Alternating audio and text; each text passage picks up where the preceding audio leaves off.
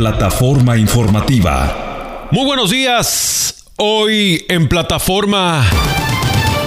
Gobierno de Biden planea demandar a Texas por colocación de boyas en el río Bravo. Aumenta el número de venezolanos que ingresan de manera ilegal por el sur de México. En custodia el sospechoso de un homicidio perpetrado este domingo en Birmingham. Aumenta la recompensa para dar con el atacante de los dos bomberos de Norwood.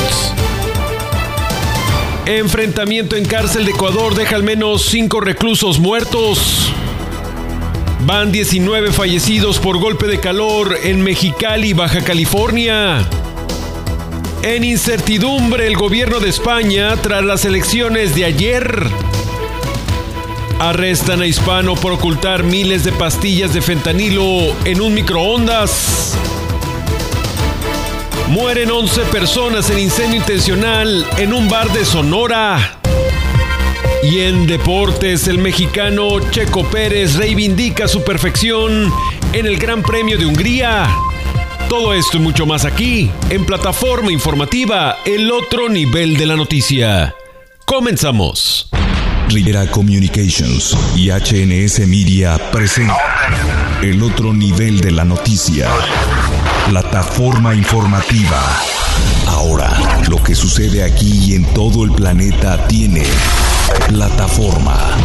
Tiene plataforma informativa con Gerardo Guzmán. Entra, escucha, despierta. En plataforma informativa. Bienvenidos. Traído por Solano Law Firm, abogados de inmigración y Mi Pueblo Supermarket, la cadena de supermercados multicultural más grande de todo el estado. Plataforma informativa. Establece contacto. Súbete a la plataforma. Comunícate a través de WhatsApp directamente con nosotros. 205-259-8248. 205-259-8248. Es el WhatsApp de plataforma 205-259-8248. Graba o escribe tus dudas, comentarios, reportes, denuncias o críticas. Todo lo que desees compartir solo en el WhatsApp de plataforma 205-259-8248. 205-259-8248. Establece contacto. Súbete a la plataforma. ¿Por qué recomiendas a Solano Lo Firm? porque es una excelente abogada, que habla en tu idioma. Lo primero que yo te digo de ella es que es una persona recta. Yo la recomendaría 100%. 100%, ya lo he hecho con varios amigos que tengo. Descubre como ellos la atención, la calidad del servicio de Solano Lo Firm, abogados de inmigración. Gracias a Dios y egreso trabajo, que mi caso fuera resuelto en un tiempo corto y, y sin ningún retraso. 1 888 960 9416 1-888-960-9416. Solano Lo Firm. Honestidad, servicio, soluciones. No te anda cobrando más después. A ella no le gustan las mentiras. Si, le- si ella te va a ayudar, ella te va a decir desde el principio. 1 888 960 9416 Solano Lo Firm. Porque es una persona que aparte de darte el lado profesional, te da la mano como ser humano. Los abogados en los que debes confiar. No representation is made that the quality of the legal services to be performed is greater than the quality of legal services Plataforma informativa con Gerardo Guzmán.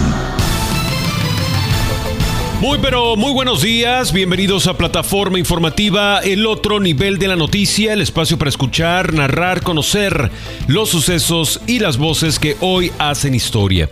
El noticiero más completo en todo el sureste de la Unión Americana con información local, regional, nacional e internacional. Yo soy Gerardo Guzmán y hoy es lunes 24 de julio del 2023. Contamos con una temperatura promedio de 70 grados Fahrenheit, cielos despejados, hay prácticamente nula posibilidad de lluvia para este día y se espera que así continúe por lo menos en la primera mitad de la semana. Las máximas estarán más moderadas, rozando apenas los 90 grados. En unos minutos más tendremos el pronóstico del tiempo para hoy y para este arranque de semana. Nos subimos a la plataforma de este lunes con lo que planea la Fiscalía contra Texas. Anuncia que evalúa demandar al Estado por las boyas en el Río Grande. Jorge Eduardo García nos informa. El Justicia informó al gobierno de Texas que tiene la intención de iniciar una acción legal contra la colocación de barreras flotantes en el Río Grande como parte de la operación Estrella Solitaria del gobernador Greg Abbott para impedir el arribo de inmigrantes indocumentados a lo largo de la frontera con México.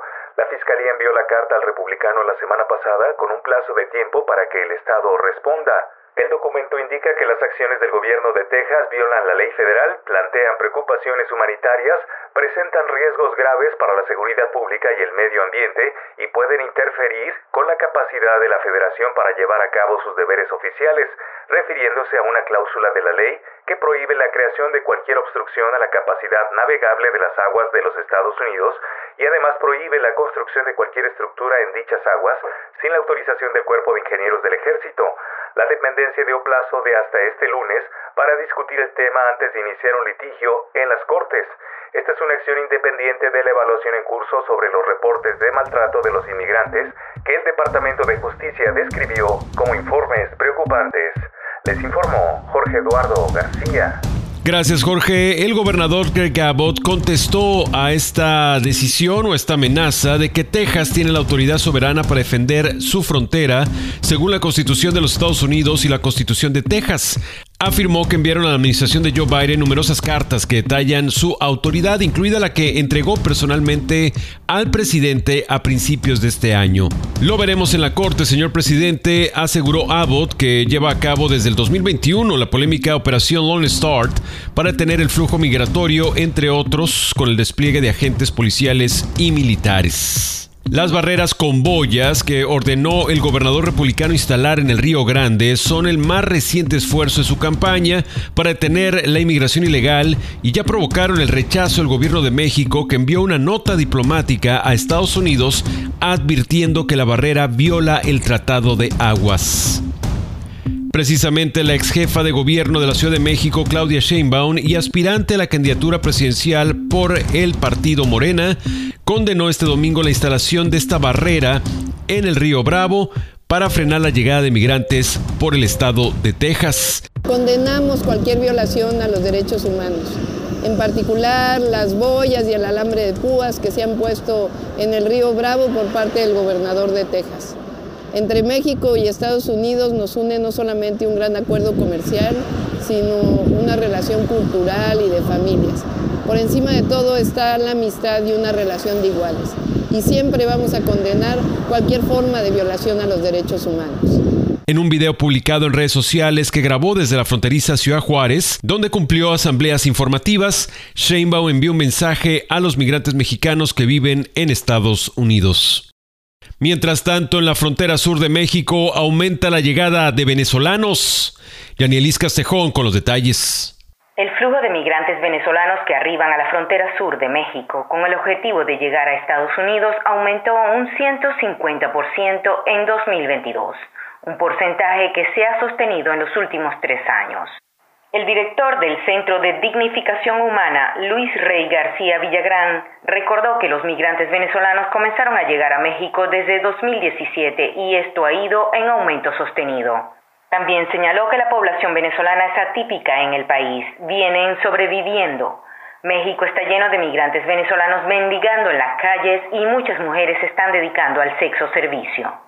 Antes los migrantes de países centroamericanos ocupaban los primeros lugares, pero las cosas han cambiado en los últimos años. Se estima que unos 20.000 venezolanos han llegado a México en el primer trimestre de 2023 cuatro veces más que el mismo periodo del año pasado. La Comisión Mexicana de Ayuda a Refugiados, COMAR, informó que unos 3.511 migrantes venezolanos solicitaron refugio durante el primer semestre de 2023, siendo la cuarta nacionalidad con mayores requerimientos de este tipo detrás de personas de Haití, Honduras y Cuba. Les informó Yanirelis Castejón. Gracias, Jenny Elise. En tanto, la directora del albergue Todos por Ellos, Lorenza Obdulia Reyes, informó que al albergue llegan entre 150 y 100 migrantes venezolanos diarios que cruzan de Guatemala hacia la ciudad de Tapachula, en Chiapas, quienes permanecen un solo día y se van con la intención de llegar a la frontera norte. precisamente en los márgenes del río Suchiate, frontera natural que divide México y Guatemala, unos mil migrantes venezolanos que se encuentran varados en la frontera sur de México instalaron un campamento en espera de que el gobierno mexicano atienda su proceso migratorio y les permita avanzar hacia la Unión Americana. Para más información y ayuda en temas migratorios, por favor llama a los abogados de Solano Lo Firm 1 960 9416 1 960 9416 De verdad, los abogados de Solano Lo Firm te pueden ayudar, te pueden dar soluciones, no más problemas. Si marcas al 1 960 9416 1888 960 9416 hay que hacer una pausa, pero al regresar capturan a sospechoso de fatal tiroteo dos semanas después de encontrar el cadáver de un joven en Jasper. Autoridades de Pelham le tienden una trampa a depredador sexual de más de 70 años de edad. Y todo listo para que esta semana se den los funerales del bombero que falleció tras ser atacado en la estación de bomberos de Norwood. Todo esto y mucho más a regresar en plataforma informativa. Entra a la noticia. Estás en plataforma informativa.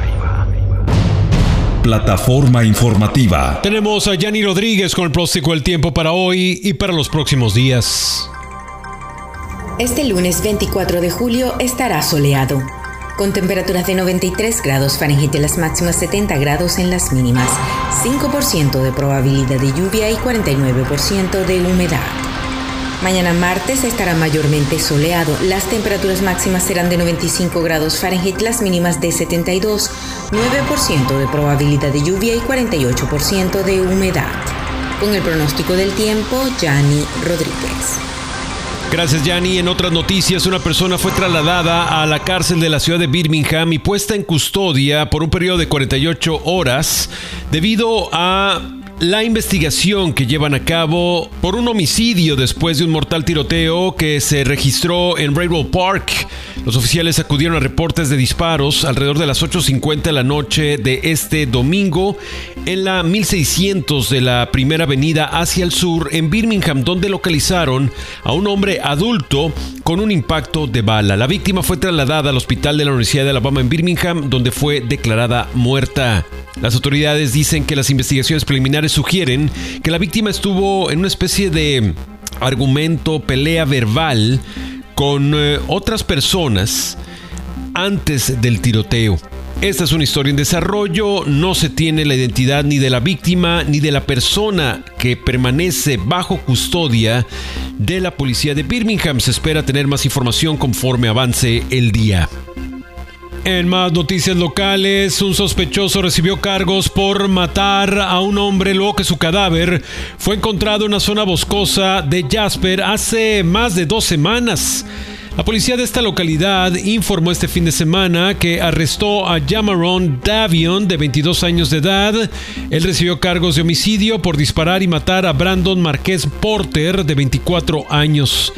El cuerpo de Porter fue encontrado el 9 de julio detrás del Taco Loco Mexican Grill, muy cerca de la cuadra 1100 de la Highway 78 de ese día. Su cadáver fue enviado al día siguiente al Departamento de Ciencias Forenses en Huntsville para que se le aplicara una autopsia. Una vez que las autoridades identificaron a Brandon Márquez, el jefe de la policía de Jasper confirmó que empezaron las indagatorias para poder dar con el sospechoso que cometió ese homicidio. Los detectives recibieron eh, varias eh, denuncias, recomendaciones de la comunidad y así fue como pues lograron interrogar a docenas de personas y llevar a cabo varias órdenes de búsqueda, órdenes de cateo y hasta que lograron identificar a Jamaron Davion Clay fue que pues dieron con su paradero, lo arrestaron. La unidad antinarcóticos del Departamento de Policía de Jasper fue quien dio con el paradero del sospechoso. Él eh, supuestamente estaba retenido por otra clase de cargos y al momento en que lo interrogan es de que se dan cuenta de que pues tenía muchos elementos que pudiesen indicar que él es el principal implicado en el asesinato.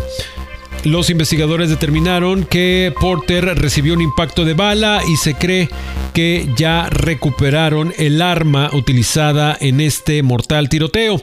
Lo que también llegaron a conocer a raíz de los eh, avances de la autopsia, los informes de la autopsia, es de que la víctima fue asesinada el 4 de julio. Esta investigación está en desarrollo y están solicitando más información de la comunidad, así que pues esto todavía tendrá más información conforme avancen las indagatorias. Por otra parte, un hombre de 71 años de edad fue arrestado después de que la policía confirmó que viajó a Pelham, Alabama, para lo que él pensaba era un encuentro con una muchachita de 14 años de edad, pero en realidad todo era una trampa por parte de las autoridades. La policía de Pelham dice que James Matthew Miller tiene cargos de viajar de un condado a otro para encontrarse con un menor de edad para fines sexuales. También tiene cargos de intento de tráfico humano y de solicitar vía electrónica cuestiones sexuales o indecorosas a un niño. Miller permanece en la cárcel condado Shelby, todavía no le dan derecho a fianza. Fíjense cómo ocurrieron los hechos. Los detectives de la policía de Pelham trabajaron con otros investigadores del circuito judicial número 17 que a su vez estaban asignados para participar con el Escuadrón Especial contra el Tráfico Humano.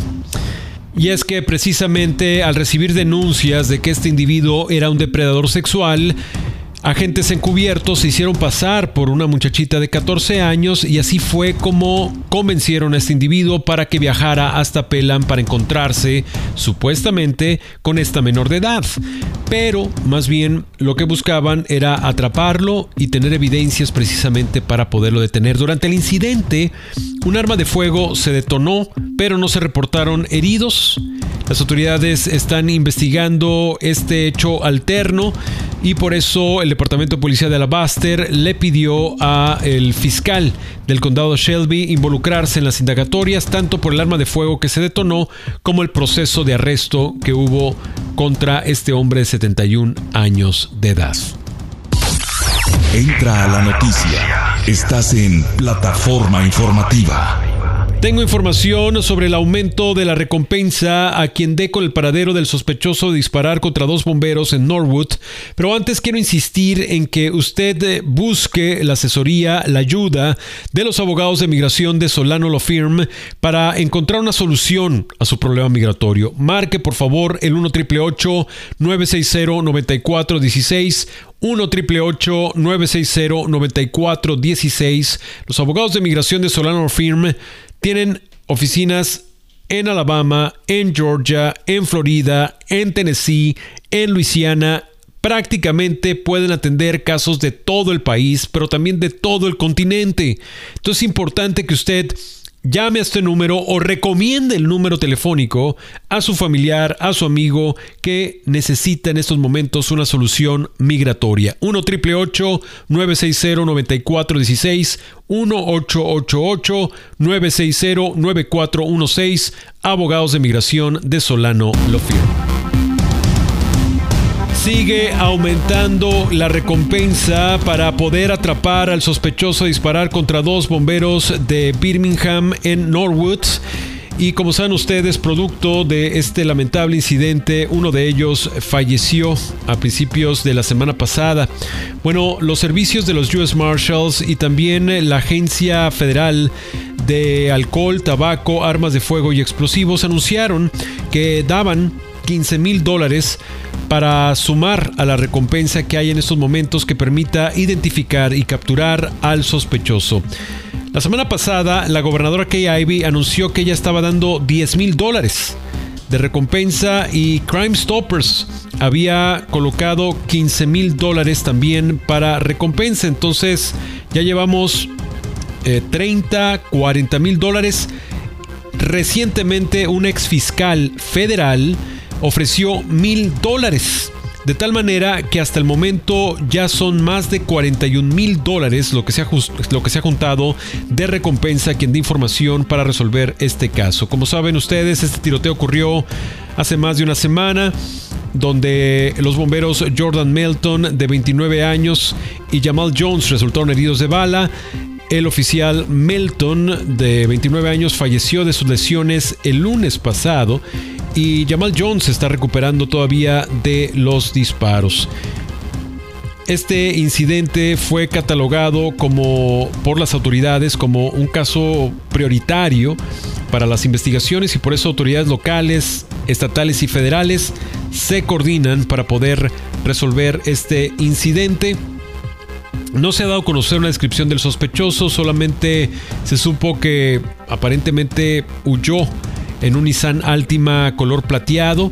También este fin de semana el Departamento de Bomberos de Birmingham confirmó que mañana martes 25 de julio habrá un velatorio en nombre de Melton desde el mediodía hasta las 5 de la tarde en la capilla Smith Gaston, que está en la sexta avenida al sur de Birmingham.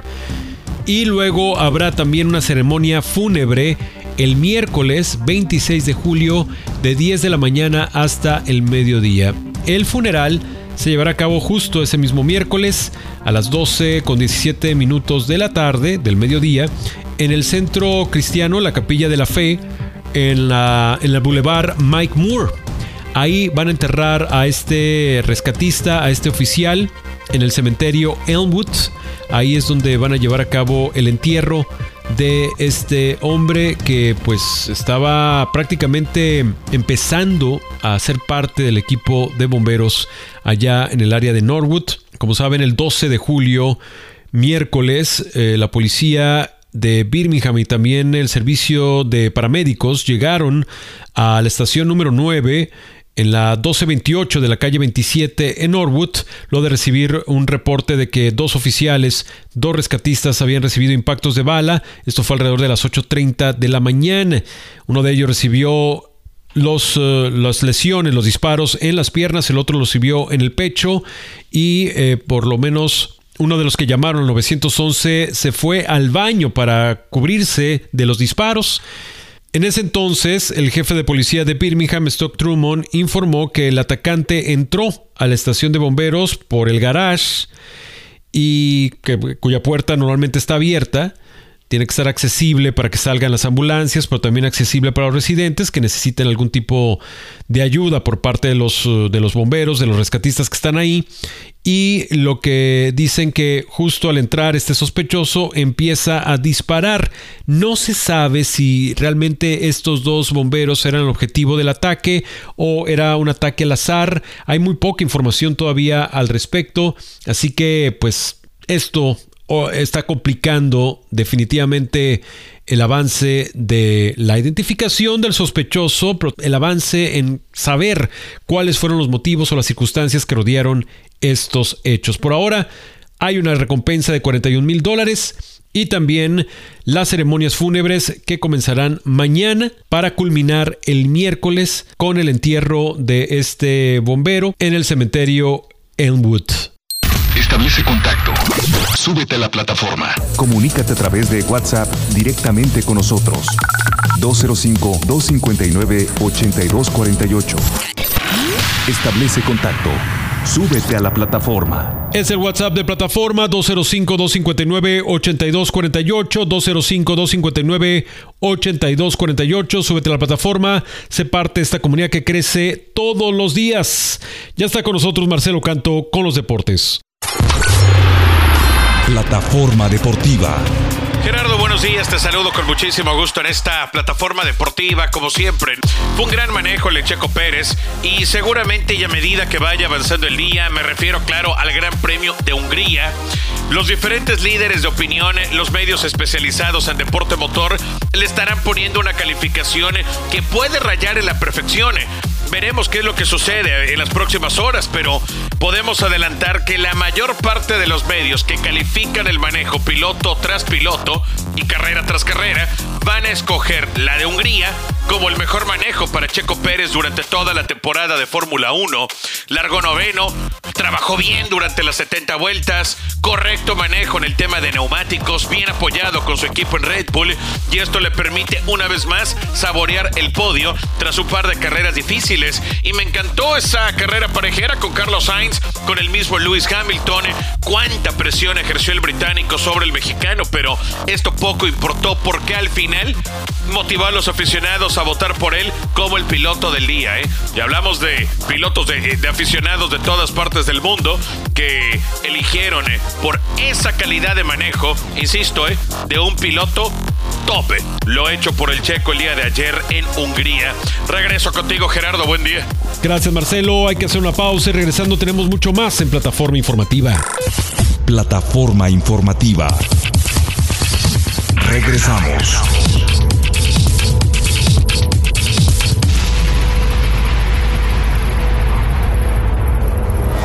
El nivel para entender la historia. Para conocer la noticia. Plataforma informativa. Gracias por continuar en plataforma informativa. El otro nivel de la noticia. Seguimos con la temperatura que oscila en los 70 grados Fahrenheit. Es una relativa fresca mañana y se espera que no tengamos lluvia el día de hoy. Además, las máximas apenas estarán por encima de los 85 grados Fahrenheit. Total que vamos a tener un día bastante agradable. Una situación completamente distinta se vive en el norte de México, específicamente en la frontera con California, porque mueren cuatro por golpe de calor en Mexicali.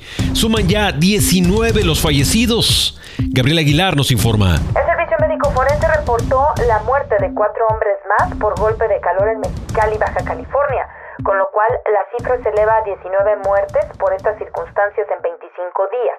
Las cuatro muertes fueron registradas entre el 19 y el 20 de julio. El pasado 19, el Servicio de la Comisión Nacional del Agua reportó que se rompió el récord de temperatura del año pasado con 51.1 grados centígrados. Durante el 2022 se reportaron 25 muertes asociadas al calor. La Comisión Estatal de Protección Civil alertó a la ciudadanía por los golpes de calor que se deben a la exposición prolongada a las altas temperaturas del ambiente y pueden causar daños a la salud, especialmente en bebés, niñas y niños, adultos mayores, personas con discapacidad, enfermedades crónicas y mascotas. Con información desde México, Gabriela Aguilar. Plataforma informativa. Por eso contamos de nuevo con Yanni Rodríguez con el próstico El Tiempo para hoy y para este arranque de semana. Hoy lunes 24 de julio estará soleado, con temperaturas de 93 grados Fahrenheit en las máximas, 70 grados en las mínimas, 5% de probabilidad de lluvia y la humedad de 49%. Mañana martes estará mayormente soleado, las temperaturas máximas serán de 95 grados Fahrenheit, las mínimas de 72, 9% de probabilidad de lluvia y 48% de humedad. El miércoles seguirá mayormente soleado. Las temperaturas máximas serán de 95 grados Fahrenheit, 73 grados en las mínimas, 22% de probabilidad de lluvia y 51% de humedad. Con el pronóstico del tiempo, Yanni Rodríguez. En más de Latinoamérica, al menos cinco reclusos mueren en enfrentamiento en una cárcel de Ecuador.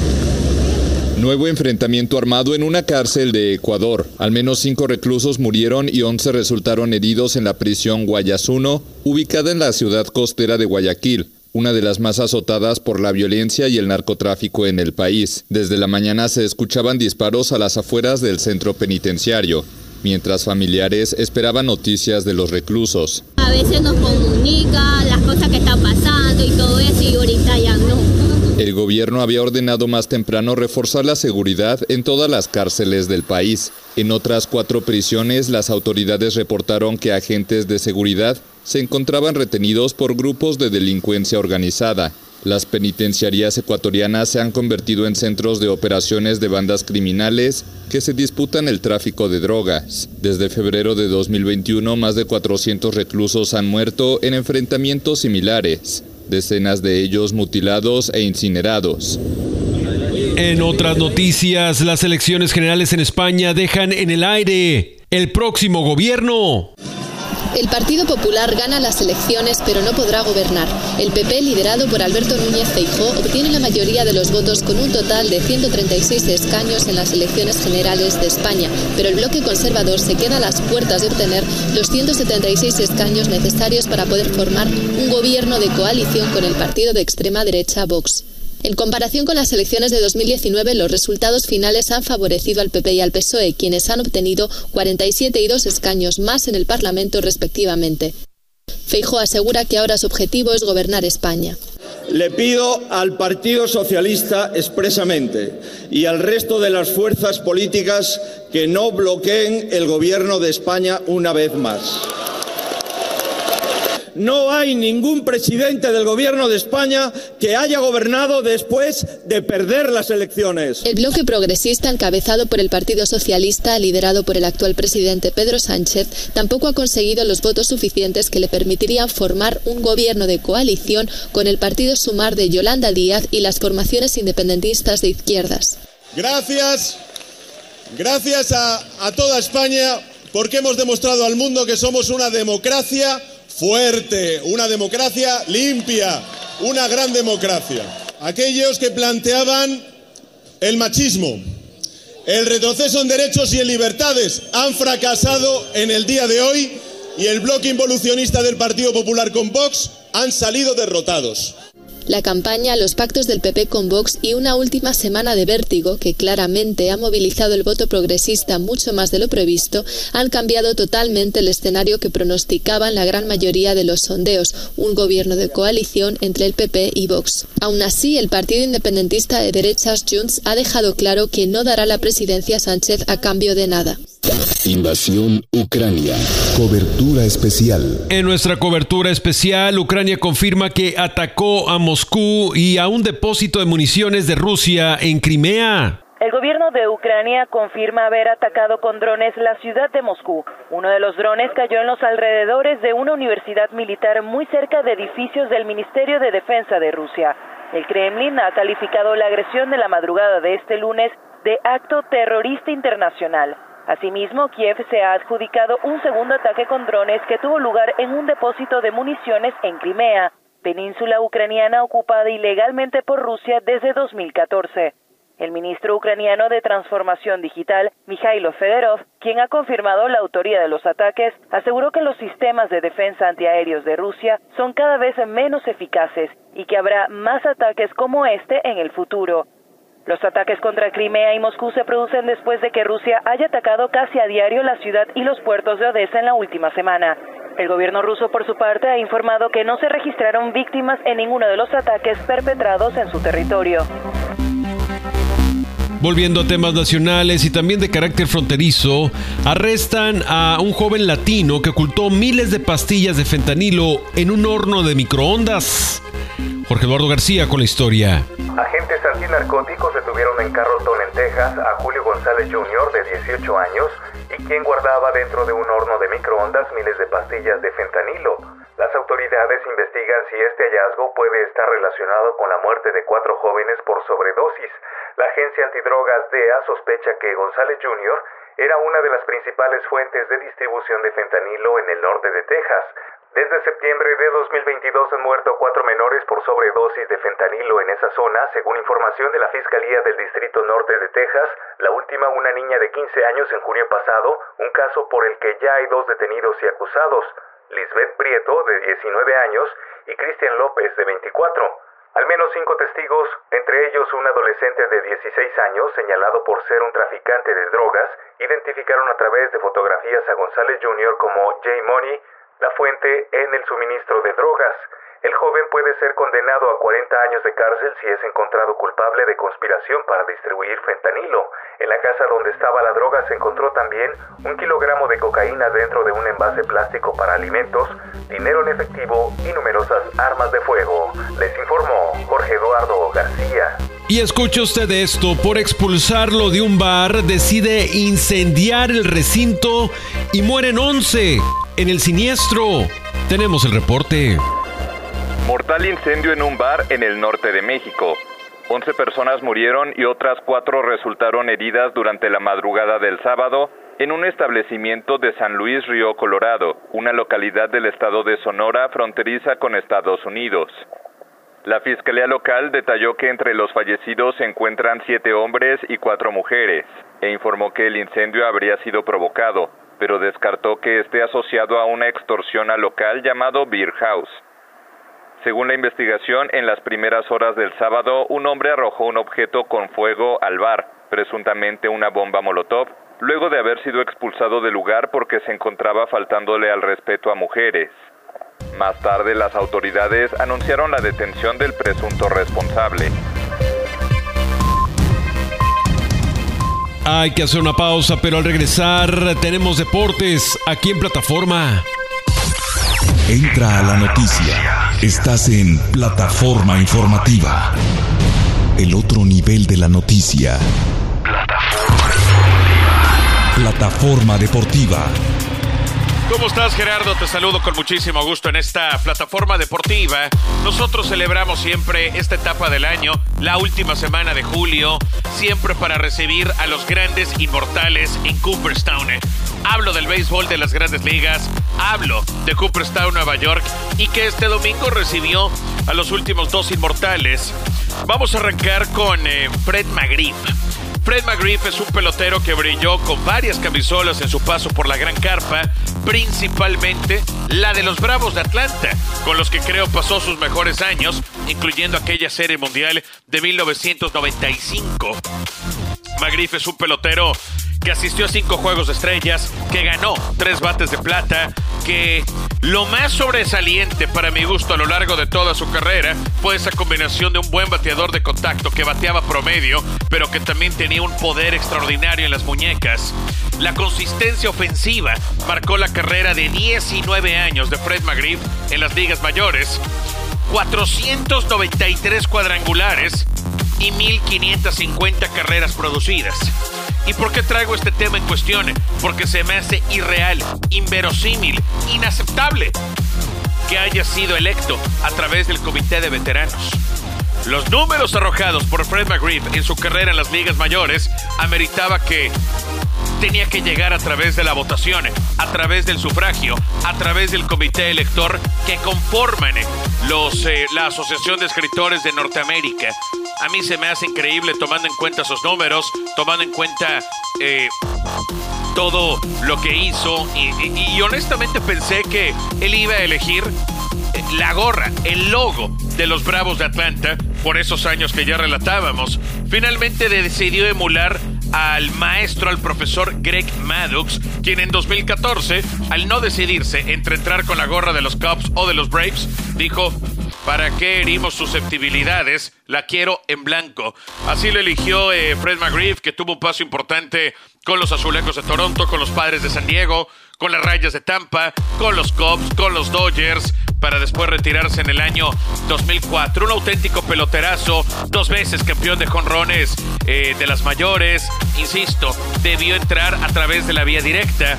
Y el otro pelotero es Scott Rowland, un hombre que sí fue electo a través del sufragio en su sexto año de elegibilidad, obteniendo la cantidad de poco más del 75%. Es alguien que fue novato del año de la Liga Nacional y que sus mejores años fueron con los Cardenales de San Luis entre 2002 y 2007, incluyendo aquella serie mundial a quienes ayudó en el 2006 para levantar el trofeo del comisionado. Scott Rowland ganó ocho guantes de oro y me atrevo a decir el mejor tercera base de su generación. Pocas manos en la esquina caliente de esos casos que entran a la inmortalidad eh, sí con sus logros defensivos, pero respaldado con lo que hizo con el BAD. Un hombre de más de 300 conrones, de más de 1200 carreras producidas, de más de 1200 imparables. Alguien de, de bajo perfil, callado, trabajador, alguien familiar, por lo que dio a conocer también en su discurso que si no han tenido oportunidad de verlo, háganlo, pero tengan un pañuelo cerca. ¿eh? Eh, Scott Rowland agradeció a todos sus equipos desde high school y a cada uno de sus familiares, citando que cada vez que él estaba jugando la tercera base, podía ver a su papá, a sus papás en las gradas. Mayúsculo, fantástico, lo de Scott Rowland hoy por hoy en el Olimpo del béisbol. Y atención que en 2024 tendremos una interesante camada seguramente de latinoamericanos, comenzando por Adrián Beltré de la República Dominicana. Gerardo, te mando un fuerte abrazo a la distancia, que tengan excelente arranque de semana. Mañana volveremos. Gracias Marcelo por toda la información deportiva. Así es como culminamos la edición de hoy de Plataforma Informativa. Reconozco y agradezco el apoyo técnico de Francisco Quintanilla y le agradezco a usted su atención. Antes de despedirme, le recuerdo que nos puede escribir, eh, contactar o seguir en las redes sociales, en Facebook HNS Noticias, en em, Instagram como HNS Media o en Twitter arroba HNS Digital. Sin olvidarnos del WhatsApp, el 205-259-8248, 205-259-8248 es el WhatsApp de plataforma para mantenernos en comunidad, para mantenernos en contacto. Soy Gerardo Guzmán, que tenga usted un excelente inicio de semana. Entraste a la plataforma. Alcanzaste la noticia. Esto fue Plataforma Informativa. Te esperamos. Te esperamos en la próxima emisión. En la próxima plataforma. Traído por Solano Law Firm. En migración, los abogados en que debes confiar. Plataforma Informativa. Esta fue una producción de HNS Radio.